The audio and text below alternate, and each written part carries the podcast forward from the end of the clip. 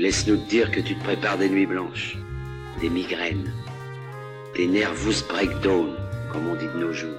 Envie d'une tasse de thé?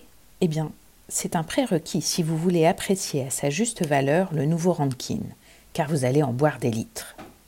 Un délice que de se plonger dans une nouvelle enquête de John Rebus.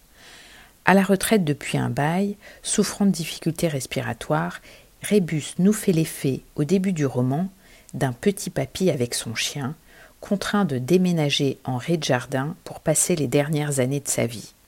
Mais il n'en est rien. Il est réveillé à 5 heures du matin par un appel paniqué de sa fille Samantha, avec qui il entretient des rapports distants et compliqués. Son mari a disparu depuis deux jours et elle s'inquiète. D'autant plus que sa voiture, avec clé sur le contact, est garée dans la rue près de la maison.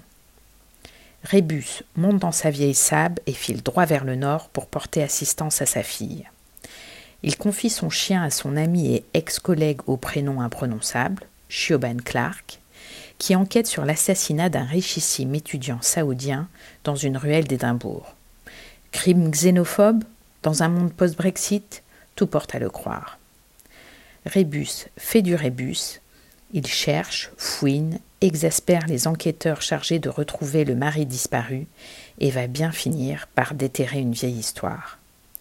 Fabienne Gondran, qui a pris la suite du grand Freddy Michalski, RIP, pour la traduction, signe une excellente version française, tout en nervosité, humour et précision. À déguster sans modération et avec un shortbread. Le chant des ténèbres de Yann Rankin, traduit par Fabienne Gondran aux éditions du Masque.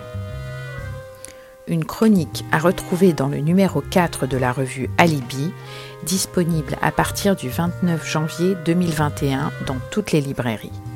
Vous pouvez aussi le commander via notre boutique en ligne sur alibimac.com. Ou, pour ne manquer aucune parution, vous abonner pour 4 ou 8 numéros.